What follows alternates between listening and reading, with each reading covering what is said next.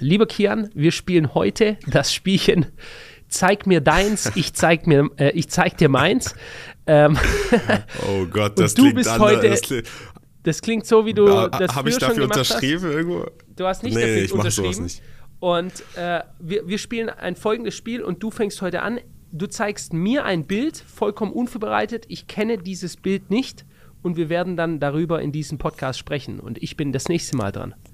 Genau, liebe Leute. Und die Kreativität für diese verrückte Idee müsst ihr dem Herrn Philipp Hopf, also volle Credits an ihn. Ich mich hab die Memo irgendwann bekommen, hey, wie wär's denn? Ich zeig dir ein Bild und ich dachte, genial, coole Idee, mega Idee, weil wir sind ja beide so Typen, wir könnten über alles reden.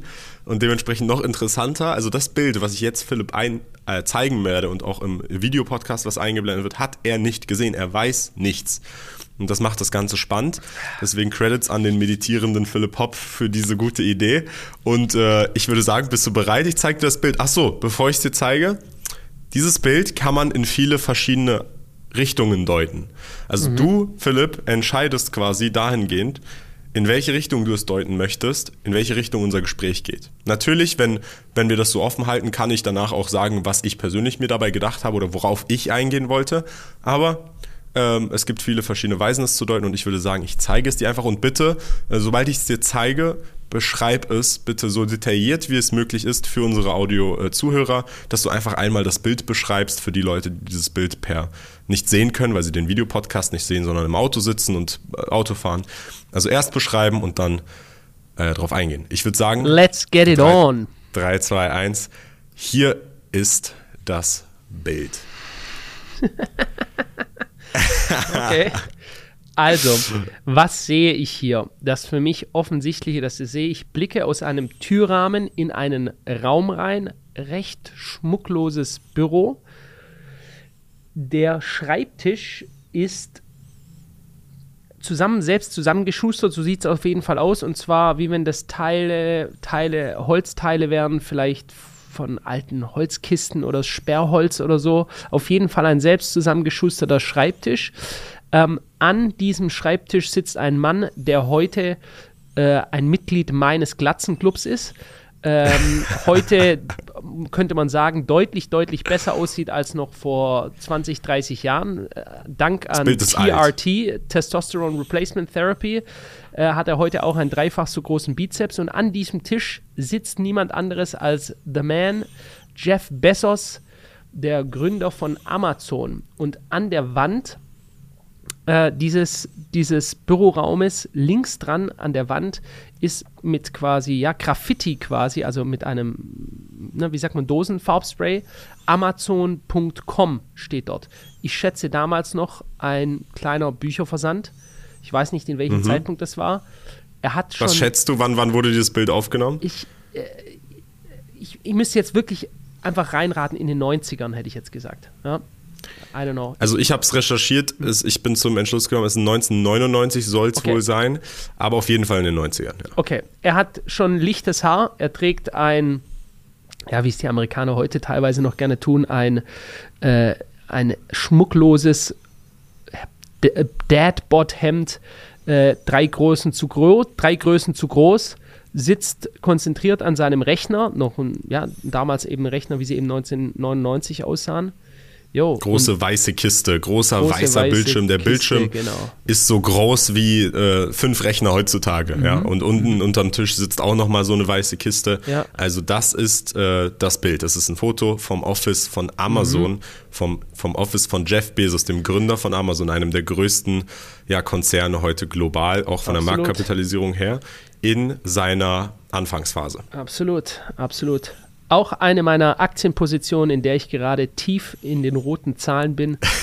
tief, tief unter Wasser. Tief unter Wasser. Schnorchel oben. Aber wo ich auch sagen muss, also äh, es gibt andere Ängste, vor denen äh, fürchte ich mich mehr, als dass ich ähm, mir groß Sorgen machen muss. Meiner Meinung nach um meine Amazon-Position. Erst recht nicht bei Amazon. Erst So recht ist nicht es, bei ja. Amazon. So, ähm, was zeigt mir dieses Bild oder was symbolisiert es für mich, würde ich sagen, The Humble Beginnings. Ja? Ähm, also The Humble Beginnings übersetzt sich auf Deutsch mit die Humble ist die, die demütigenden Anfänge, ja, oder die, die frühen Anfänge. Ähm, ja, da gibt es sehr interessante Stories darüber von Jeff, Jeff Bezos selber, wie er damals ähm, wie er damals eben angefangen hat, ja, ähnlich wie Bill Gates. Bei Bill Gates war es ja, glaube ich, wirklich aus der Garage heraus, ne? Da, da waren ja diese Stories, die haben da, Da ihre Computer wirklich aus der Garage aus der Garage raus, ja. heraus. Er hatte hier also schon einen, ähm, er hatte hier schon ein Büro, man sieht rechts an der, die, die Türe ist so aufgeschwenkt, da kleben irgendwelche Sachen, wir können jetzt nicht, den genauen Inhalt nicht erkennen, aber er hat halt mit Tesafilm irgendwelche, wie man es von seiner eigenen Mama wahrscheinlich kennt, so äh, die Schulklasse in der vierten Klasse oder sowas, äh, was sie dann halt ganz stolz auf ihren, äh, auf ihren Kühlschrank oder so mit Tesa dran macht, so hat er halt irgendwelche Verträge, Zeitungsausschnitte, äh, ich mag da so ein Vielleicht Bild auch erkennen. Visualisierung, wir wissen es nicht. Vielleicht eine Visualisierung, ja. Genau, er hat definitiv eine Visualisierung, ja. er hat eine riesige Visualisierung und die ist direkt links von ihm, also von, von unserer Betrachtungsweise aus, von ihm aus rechts an der Wand und da steht Amazon.com. Ja. Das ist ja schon eine riesen Visualisierung. Ja. Äh, und sie hätte nicht groß genug sein können, weil wenn man sich das aus heutiger Sicht vorstellt, das ist die alles umfassende Krake. Äh, wenn man sich einfach mal im Klaren ist, was ist Amazon eigentlich und was für eine Macht hat das auf uns Gewohnheitsmenschen? Jetzt sind wir wieder letzte Folge des Podcasts, übrigens sehr spannend mit dir gewesen zum Thema Erfolgsroutinen anschauen. Erfolgsroutinen und so. Und dann haben wir gesagt, der Mensch ist ein Gewohnheitstier, ja. Und genau das haben sich solche gigantischen Konzerne ähm, selbst zu, zum Vorteil gemacht. Ähm, da gibt es auch ein sehr interessantes Buch drüber von, ach, ich weiß nur den Vornamen gerade, Eyal heißt es auf jeden Fall, heißt das Buch Hooked, also gehakt. Und da geht es im Endeffekt um solche Konzerne und wie sie es schaffen, das, das Gewohnheitstier des Menschen dazu zu kriegen, ja, eben zum Beispiel alles bei Amazon zu bestellen. Aber da sind wir jetzt schon in der Gegenwart. Hier bei dem Bild sind wir noch tief in der Vergangenheit, vor über 20 Jahren, vor der Dotcom-Bubble. Also ich glaube, das ist auf dem Weg nach oben hin gewesen. Alles ist gerade am explodieren, die Marktkapitalisierungen sind am explodieren. Ich glaube, Amazon war sogar zu diesem Zeitpunkt schon äh, mit einer milliardenschweren Marktkapitalisierung, aber es war halt so ein Krypto-Bubble-mäßiges Ding äh, in drei Tagen und nicht äh, Meinst du, der äh, hat, also ich finde das ja wirklich, das wäre ja noch so ein, ich sag mal jetzt ein geiler Style von ihm, dass er diese, diesen Schreibtisch, ich muss immer wieder diesen, diesen Schreibtisch anschauen, weil die Fußbeine dieses Schreibtisches, entweder der hat die so angemalt oder die sind halt aus so Art Sperrholz oder so oder Palettenhölzern. Äh, so Es sieht sehr gemacht. handgemacht aus. Ja. Das Office sieht sehr, es sieht so aus, als wäre das der erste Gründung oder eine der ersten Gründungswochen von Amazon. Aber ich glaube, es ist schon ein bisschen deep into it und ich glaube, Jeff Bezos wusste auch damals, ähm, da bodenständig auszusehen und zu wirken. Nichtsdestotrotz, was ich ähm, interessant an diesem Bild finde, ist, weil wenn du an Amazon heute denkst, wenn du an Jeff Bezos denkst, der Typ ist äh, so breit und äh, sieht aus wie der Terminator und ist auf irgendeiner Yacht mit seiner Modelfreundin und ist einer der reichsten Männer der Welt und baut Raketen auch. Ähm, und wird auch teilweise verteufelt. Also Amazon wird verteufelt, Jeff Bezos wird verteufelt für das, was auch immer jetzt aktuell dieses, dieser Konzern macht. Darauf will ich auch gar nicht so sehr eingehen, weil das ist nochmal an und für sich ein anderes Thema. Aber man sieht, dass auch er, der jetzt da steht als äh, Terminator, mit äh, ge gebücktem Rücken quasi, ge gebeugtem Rücken in seinem Office selber sitzt, selber arbeitet und das hinter dem, was jetzt alle sehen, Amazon, dies, das, auch von ihm viel Arbeit steckt. Das vergessen die Leute. Die Leute sehen nur das Endresultat und die vergessen, wie viel Dedication, Disziplin und Arbeit am Anfang in sowas fließen muss, ohne vernünftige Entlohnung, damit am Ende das Resultat steht. Und das ist zum Beispiel eine Richtung, in die man dieses Bild hier deuten kann. Aber es gibt noch viele, viele weitere. Beispielsweise, äh, was, äh, wo, wo ich dich jetzt einfach mal fragen würde, Philipp. Ähm, du siehst ja, das Office ist zugestellt. Auf seinem Schreibtisch sind viele Sachen. An, seiner, an seinem Türrahmen sind irgendwelche Sachen aufgeklebt. Man sieht, er ist beschäftigt. Glaubst du, Philipp, dass du deine quasi heutzutage wird Jeff Bezos mit Sicherheit viel mehr beschäftigt sein als damals, richtig? Er hat viel mehr Entscheidungen zu tragen, viel mehr relevantere Entscheidungen auch. I don't know. Er wird sie Das aber ist- nicht in so einem Umfeld treffen wahrscheinlich, oder? Ja. Also ich weiß auch nicht, ob das 100% so ist, dass es heute mehr ist.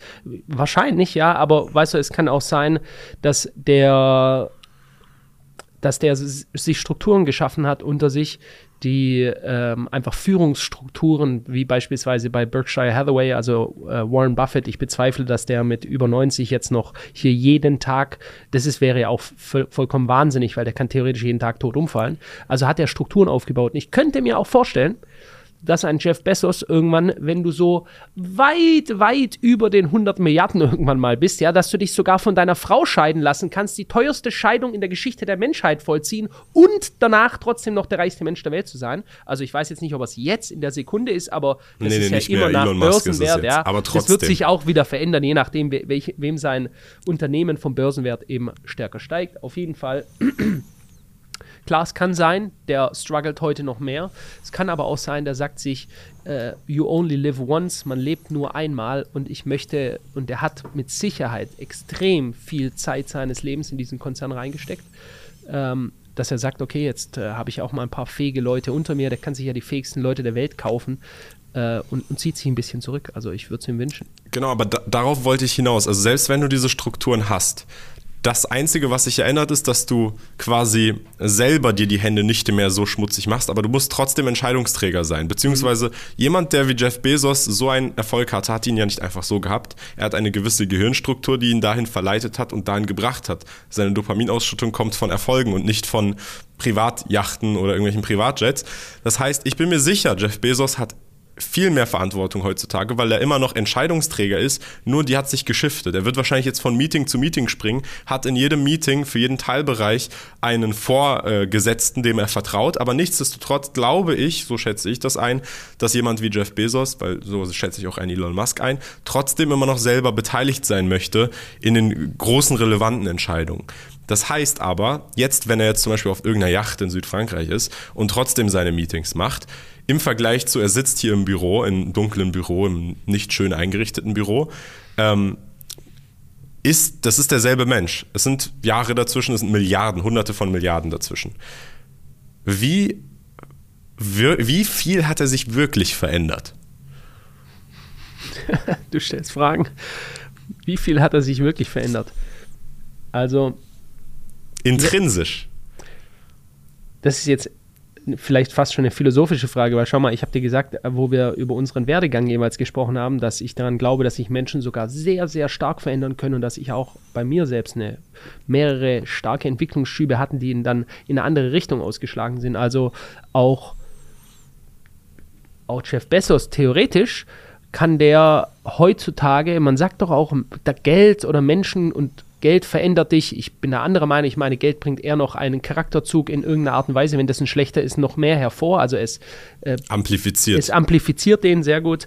Ähm, und I don't know. Also ich, ich sehe in diesen Typen da drin wirklich, wenn wir nochmal auf dieses Bild, ähnlich wie wenn wir jetzt in einer Galerie stehen würden als zwei kunstinteressierte äh, Menschen und wir würden jetzt hier uns reindenken in dieses Porträt, das wir anschauen.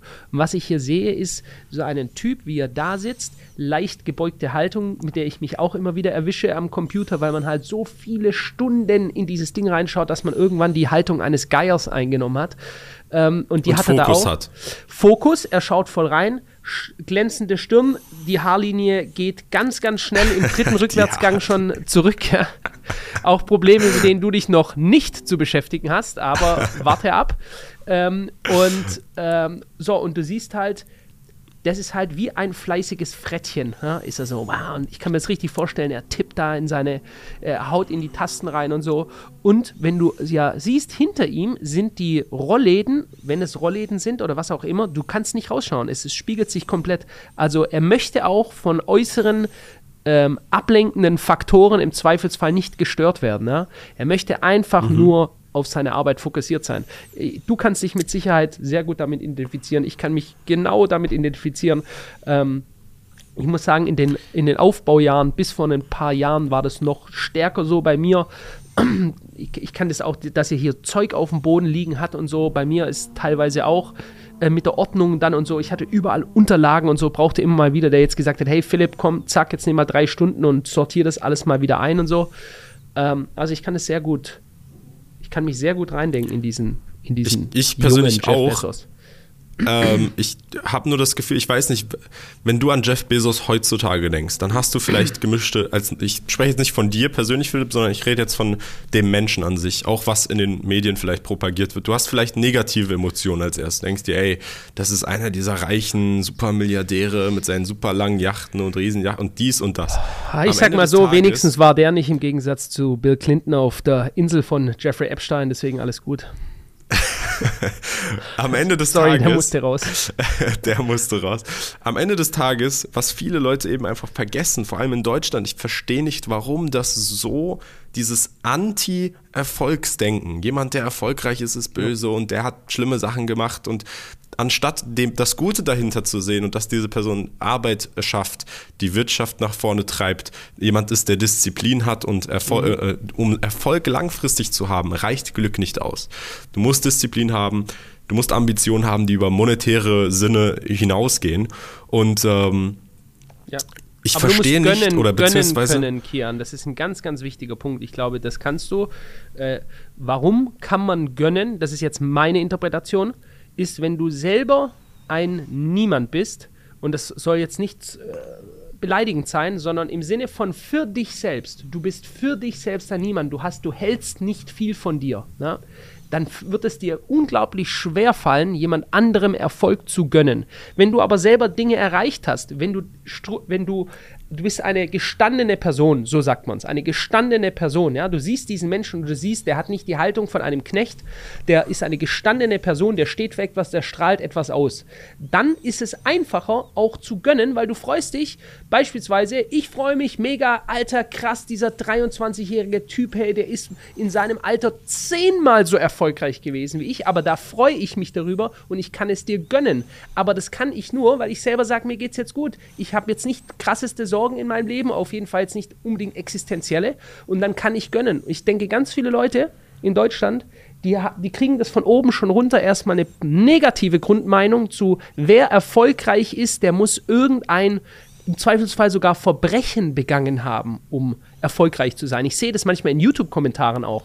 Äh, reiche Leute sind gierige Leute und die sind verbrecherische Leute und du kommst nur zu Geld, wenn du irgendwas Negatives getan hast, um es dir zu ergaunern, nicht um es dir zu verdienen. Ich stimme dir zu, aber ich muss dir auch teilweise nicht zustimmen, weil ich glaube, es ist, es ist, nicht zwangsläufig damit verbunden, dass du nur anderen Leuten gönnen kannst, wenn du selber hast. Ich glaube, es ist eine Kopfsache. Ich persönlich, wenn ich an mich selber zurückdenke, als ich jünger war, ich habe mir nie, keine einzige Sekunde, als ich nichts hatte, habe ich auf andere geschaut, die Dinge haben und habe es ihnen nicht gegönnt, außer ich mochte die Person nicht, weil ich mir dachte, Alter, das ist ein schlechter Mensch und deswegen respektiere ich den nicht. Aber wenn ich jemanden gesehen habe, dann war meine Einstellung immer erstmal anders. Meine Einstellung war erstmal, okay, die hat auf jeden Fall et äh, äh, etwas gemacht dafür, mhm. was sie hat. Und das respektiere ich erstmal grundsätzlich. Mhm. Okay, dann findest du heraus, was die Person macht. Und da gibt es auch verschiedene Levels von Respekt. Ich persönlich beispielsweise, das ist auch mittlerweile wirklich fest verankert in meinem Charakter. Wenn ich jemanden treffe, egal wie viel Geld der hat, der kann auch Milliardär sein. Mein Respekt bekommt er ausschließlich, wenn er das, was, wenn ich das, was er macht, und was er gemacht hat, um dahin zu kommen, respektiere. Also beispielsweise für mich ist jemand, selbst wenn du den erfolgreichsten, sagen wir mal, Autoteile-Shop auf der Welt hast, dann hast du auf jeden Fall erstmal ein Grundlevel an Respekt verdient und du bist Milliardär, was vielleicht andere, die faul zu Hause sitzen, nicht haben. Aber ich respektiere dann doch nochmal jemanden, der mutig ist, ähm, innovative Ideen verfolgt und etwas Eigenes macht, auch wenn er nicht so erfolgreich ist monetär und auch kein mhm. Milliardär ist, respektiere ich solche Personen mehr. Und an dieser Stelle ähm, glaube ich, liegt es einfach am Mindset. Man muss selber erlauben, dass man so etwas offen und ähm, ja mit offenem Geiste betrachtet, dass man überhaupt selber auch dahin kommen kann. Wenn man schon negativ dem Ganzen gegenüber eingestellt ist und direkt schon das Ganze quasi verteufelt, dann wird aus einem mit großer Wahrscheinlichkeit kann ich dir sagen, dann wird aus dir nix, wenn du, wenn du so auf die Welt schaust. Darf, darf ich und da ganz kurz mal was dazu sagen, weil du hast einen sehr wichtigen Punkt gesagt. Ähm, Du sagtest, als du damals nichts hattest, hattest du kein Problem, anderen Leuten was zu gönnen. Das ist nicht ganz richtig. Du denkst gerade, als du nichts hattest im monetären Sinne, nichts aufgebaut, aber ja. du hattest trotzdem ein gesundes Selbstbewusstsein. Du hast zum Beispiel nicht anderen Leuten ihren Erfolg vergönnt. Du warst nicht mit einem negativen Grundeinstellung unterwegs. Das ist ja schon mal etwas, was Menschen Erfolg verwehrt, grundsätzlich. Die kommen gar nicht erst in den Grundgeschmack, in die Vorspeise des Erfolgreichs rein. Kommen sie gar nicht. Die Hauptspeise werden sie sowieso nie sehen, weil sie sich das selbst schon verwehren, weil sie ein negatives Mindset haben. Also auch als du noch nichts hattest, ich meine auch, ich habe mich immer, ich kann mich zum Beispiel regelrecht aufgeilen an ähm, anderen speziellen, erfolgreichen, auch strangen Typen, wo ich sage, der entertaint mich, das ist so ein witziger Typ, auch wenn der überhaupt nicht so ist wie ich, auch wenn der was ganz was anderes macht, auch vielleicht etwas, das ich jetzt nicht unbedingt, keine Ahnung, äh, so hoch halte, aber wenn es ein spezieller Mensch ist, dann, dann freue ich mich dafür schon, weil es mich das entertaint. Also, also auch, wo du noch nichts hattest, hattest du trotzdem schon die Einstellung, anderen Leuten etwas zu gönnen. Genau, und das fehlt, finde ich, heutzutage sehr stark, vor allem in der deutschen Gesellschaft, in dieser Neid, sogenannten Neidgesellschaft, die wir haben in Deutschland. Und ähm, ich, aber ich glaube, ich habe tatsächlich das Gefühl, wir machen vielleicht dahingehend eine leicht positive Entwicklung, vor allem auch durch soziale Medien. Es gibt ja immer wieder Personen, die hm, das quasi, weil früher war es ja nicht so. Früher, wenn beispielsweise ein teures Auto, ich rede jetzt wirklich von vor, sagen wir mal 40 Jahren oder 50 Jahren, wo es kein Internet gab, da gab es ja keinen, da gab es ja nur die Medien, die quasi im Fernsehen und in den Zeitungen waren, die die Meinung der Leute gebildet haben. Heutzutage gibt es äh, Influencer auf allen möglichen Kanälen, die dann auch dazu beitragen, dass es so ein falsches Bild von Reichtum hoffentlich Generation für Generation abgebaut wird. Aber leider gibt es da auch, wenn ich jetzt gerade drüber nachdenke, auch Gegenmaßnahmen. die aktuell vor allem in Deutschland, da habe ich gerade äh, nicht dran gedacht. Aber ja, die gibt es leider auch, wo dann teilweise ein Linksrutscher passiert und Ach so, ja. Schwierige Sache, schwierige Aber Sache. auch diese Leute leben ja ein Luxusleben, bloß möchten sie nicht, dass du erfährst, dass sie es leben. Also glaubst du nicht, dass irgendeiner von diesen Abgeordneten sein Auto selber, die S-Klasse oder den Audi A8, den sie fahren, selber fährt, sondern die haben einen Fahrer äh, oder die kaufen ihre Sachen nicht selber ein, wie der Habeck gesagt hat, er hat seit über einem Jahr schon nicht mehr selber überhaupt mal Lebensmittel in irgendwo in den Supermarkt eingekauft. Also auch da, die die haben natürlich einen schön nach außen hin gelebten Sozialismus, aber nach innen, die lassen sich aber gar nichts schlecht gehen. Ja? Da, ist, da fährt das keiner stimmt. zweite Klasse und da fliegt auch keiner zweite Klasse. Ich habe ja lange in Berlin gewohnt. Ich äh, habe ja auch in Mitte gewohnt. Und wenn du da dann vor dem Bundestag oder Reichstag vorbeifährst und du siehst die ganzen schwarzen S-Klassen mit genau. dem Blaulicht oben drauf oder du bist Samstagabends bist du im Grill Royal, eins der teuersten oder wahrscheinlich das teuerste Restaurant in Berlin jo. und vorne vor oben stehen die schwarzen S-Klassen.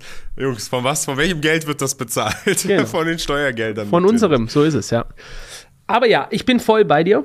Ähm, absolut. Das ist auch, das ist ähm, unserem eigentlichen Grundideal der fleißigen Deutschen, wenn wir so an unsere alten Core, ähm, an unsere äh, an unsere, wie, wie, soll ich was uns, an unsere Leitbilder. Ja? Man hat früher immer gesagt, was ist denn das deutsche Leitbild? Ja, wir sind fleißig, wir sind pünktlich. Man denke nur an die Deutsche Bahn. Ähm, und diese ganzen Dinge, die wir haben, wir sind, wir sind Erschaffer, wir sind Tüftler. Ja? So einer, die Einstellung, die wir dazu haben, dass wir eine Neidgesellschaft oder eine Neidkultur haben, ja, das wird ja wie eine Kultur ausgelebt, das ist ganz, ganz hinderlich für unser Land als Wirtschaftsnation, weil eigentlich wären wir viel besser dran, wenn wir unsere Tüftler, Denker, Schaffer-Mentalität, jetzt aus dem Schwäbischen gesprochen, da sagen wir, wir sind Schaffer, ja.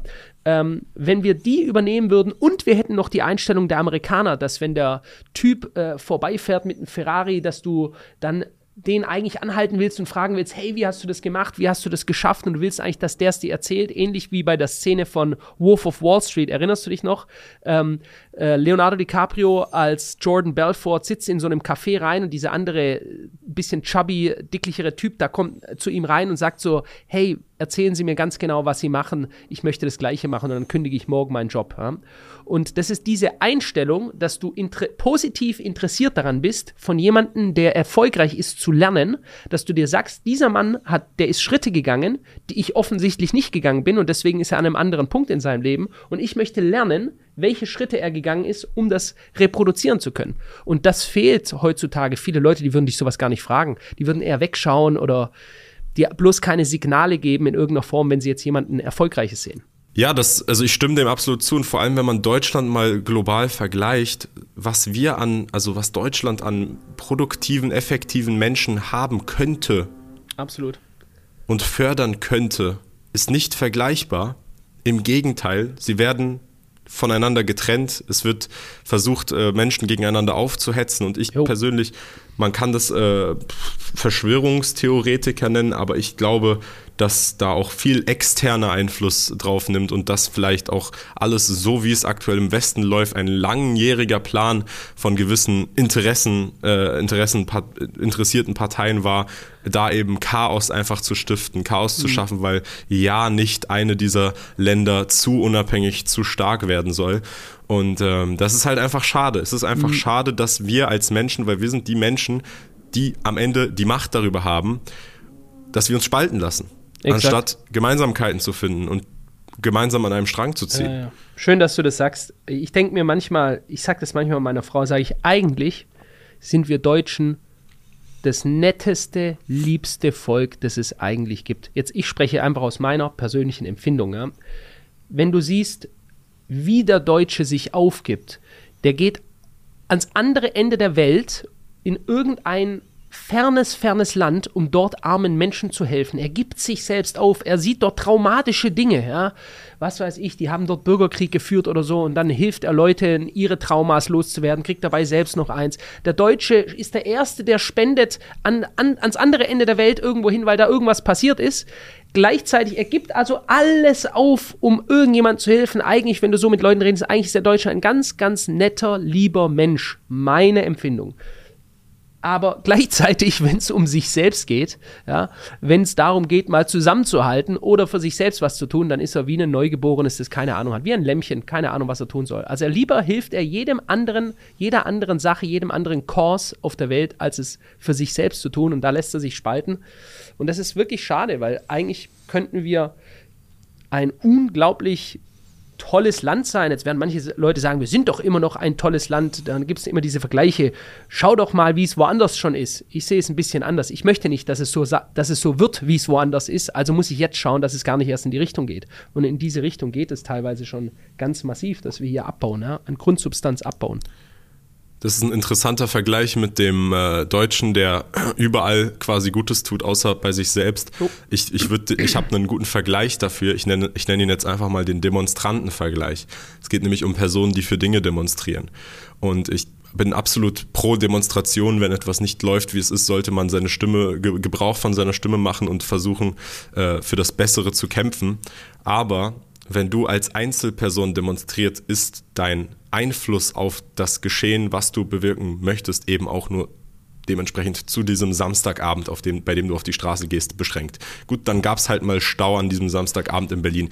Wen interessiert es danach? Wenn du wirklich Veränderung bewirken willst in der Welt, dann musst du erst einmal dich selber aufbauen, dein Kapital aufbauen, deinen Einfluss aufbauen, um dann tatsächlich etwas zu verändern. Und da ist dann halt dieses emotionale Denken, dieses, hey, aber es läuft gerade etwas schief, ich will auf die Straße gehen und ich will halt alles geben, was ich jetzt gerade geben kann, ist halt einfach zu kurzfristig gedacht. Es ist zu emotional, zu kurzfristig gedacht.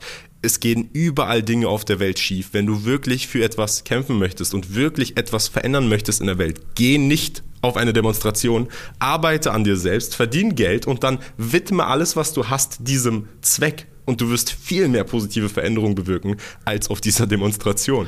Und das ist so ein bisschen dieses Demonstrantenbeispiel. Natürlich, Oder mach beides, sage ich. Ich meine, bist du, du sagst ja selber, du bist nicht generell gegen Demonstranten. Also es gibt durchaus Dinge, da würde ich sagen, da hätten wir, da müssten wir schon längst zu Millionen in diesem Land auf die Straße, nehmen wir Energiekosten oder whatever. Weißt du, das wird auch genau, nur, mach, diese mach Zustände beides. gehen nur weiter, weil keiner was macht. Alle halten die Schnauze. Hm, scheiße, oh, voll die schlechten Zustände. Was machen wir? Hm, gar nichts. Okay.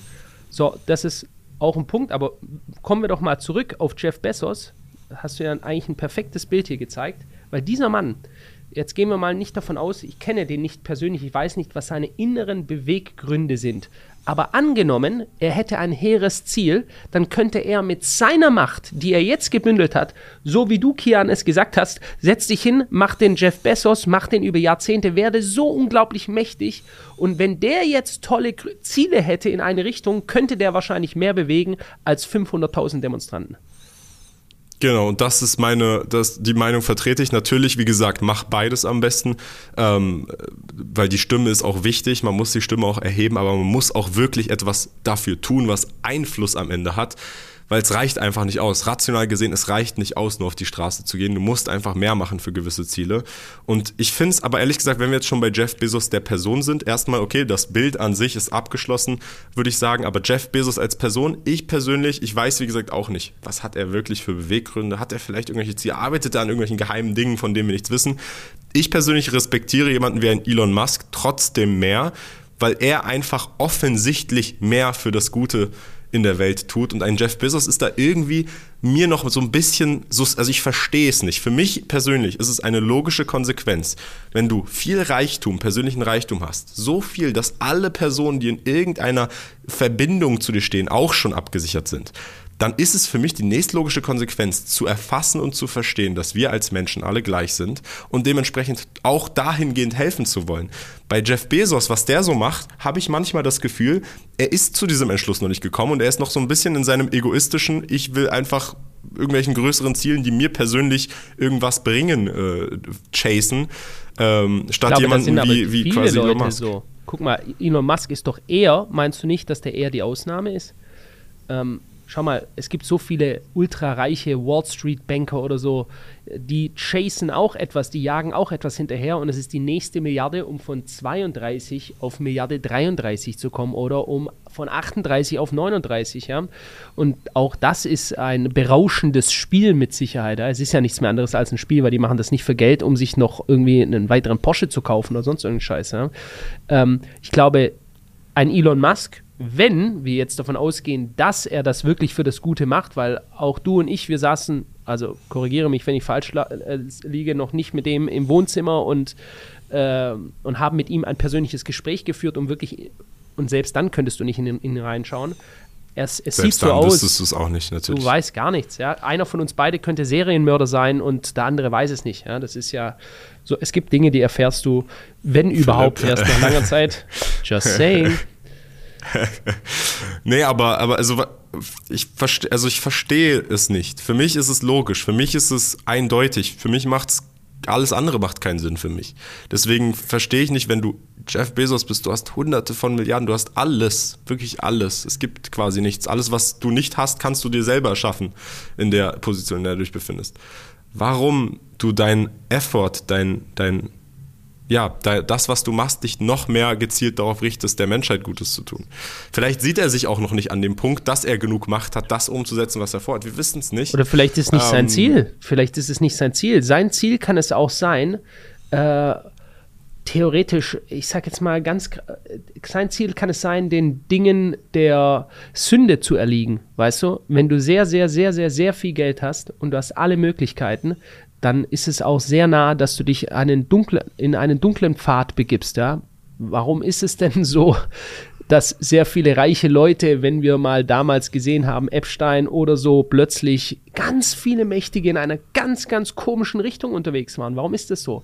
Weil wenn du mal alles Geld der Welt hast und sich alles öffnet, dann öffnen sich bei Leuten, die charakterlich nicht stark sind, die nicht eine feste Basis haben, auch Falltüren, die dich in ganz dunkle Bereiche geben. Du musst ja bedenken, dass wenn du jetzt beispielsweise, du hast jetzt irgendein komisches Fetisch, ja?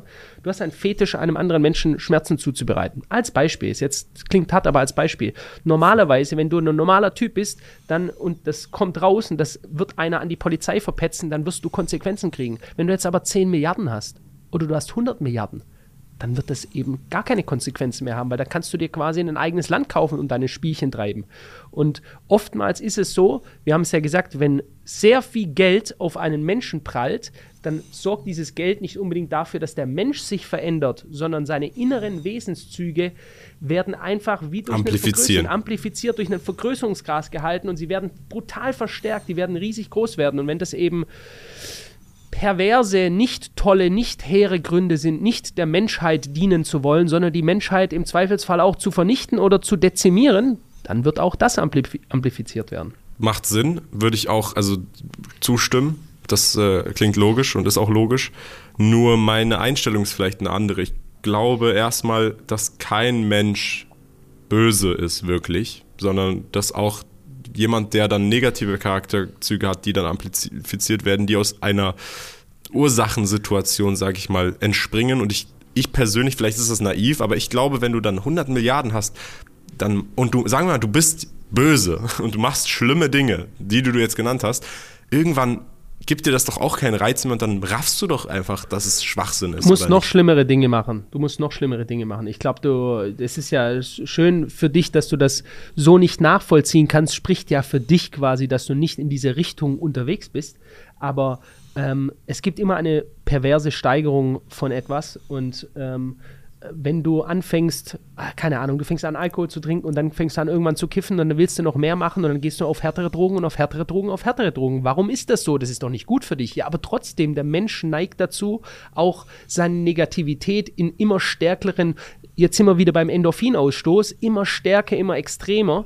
Wenn du Bergsteiger bist, reicht dir es irgendwann nicht mehr auf 2000 Meter äh, nach Deutschland, dann gehst du nach Österreich auf 3.000, 4.000 Meter, gehst in die Schweiz und irgendwann bist du auf dem K2 oder auf dem Mount Everest. Und irgendwann denkst du dir, ach du Scheiße, ich krieg kaum noch Luft, ich bin hier in einer lebensgefährlichen Situation, aber nur noch das pusht dich. Und äh, ich glaube, diese Situation hast du Genauso bei Entwicklungen im Guten wie im Schlechten, bei Perversionen, die ausgelebt werden, gerade wenn du viel Geld hast. Gibt es dafür eine potenzielle Lösung, wenn wir darüber nachdenken? Wenn wir sagen, es gibt einen intrinsisch bösen Menschen, der hat 100 Milliarden. Mhm. Was jetzt? Der hat alle Macht. Der kann machen, was er will. Der ist auch, sagen wir mal, er ist sogar smart, er ist intelligent, weil er muss er ja irgendwie zu einem gewissen Grad sein. Mhm. Und das ist ein ganz, ganz perverser Psychopath. Ja. Fallen wir dann alle dem zum Opfer oder gibt es einen Weg raus? Es gibt mit Sicherheit einen Weg raus, aber diesen werde ich nicht ansprechen und wir wissen beide, welcher der Weg raus ist. Ja? Ja? Was ist der Weg? Weg 9 Millimeter. Ja? Okay mega interessante Folge. Wir sind jetzt schon knapp bei 40 Minuten. Ich würde sagen, Philipp, lass uns. Wie du mich immer reinlockst Bild, in solche äh, Themen. Leute, wenn ihr mehr zu solchen Themen wollt, dann lasst es uns in den Kommentaren wissen oder gebt uns auch gerne Vorschläge. Also wir lesen wirklich die Kommentare. Schreibt auch gerne, was ihr dazu denkt. Wirklich in die YouTube-Kommentare. Wie gesagt, den Podcast gibt es als Audio-Podcast, ihn gibt es aber auch als Videopodcast auf YouTube, auf allen Audioplattformen. Und ein Ausruf an dieser Stelle nochmal an jeden von euch. Wir suchen Personen, die TikTok, YouTube Shorts, alles an Kurzformat-Videos von unserem Podcast zusammenschneiden. Ihr habt hundertprozentige Vollmacht, alles zu nutzen, wie ihr wollt. Und Anfang Dezember werden wir dann ein paar glückliche Kandidaten auswählen, die dann quasi mit uns zusammenarbeiten. Das heißt, erstellt eure Kanäle, schneidet zusammen, habt euren Willen. Und wenn ihr das gut macht, dann seid ihr bald in unserem Team. Ähm, ja, ich würde sagen, Philipp, hast du noch irgendwas dem Ganzen zu ergänzen? Nächste Woche werde ich Kian mit einem Bild überraschen und dann werden wir darüber reden. Ich freue mich schon drauf und ich weiß auch schon genau, welches es ist. ich bin gespannt. Liebe Freunde, schaltet gerne ein montags, freitags beim Podcast. Das war's. Wir sehen uns beim nächsten Mal. Peace. Ciao.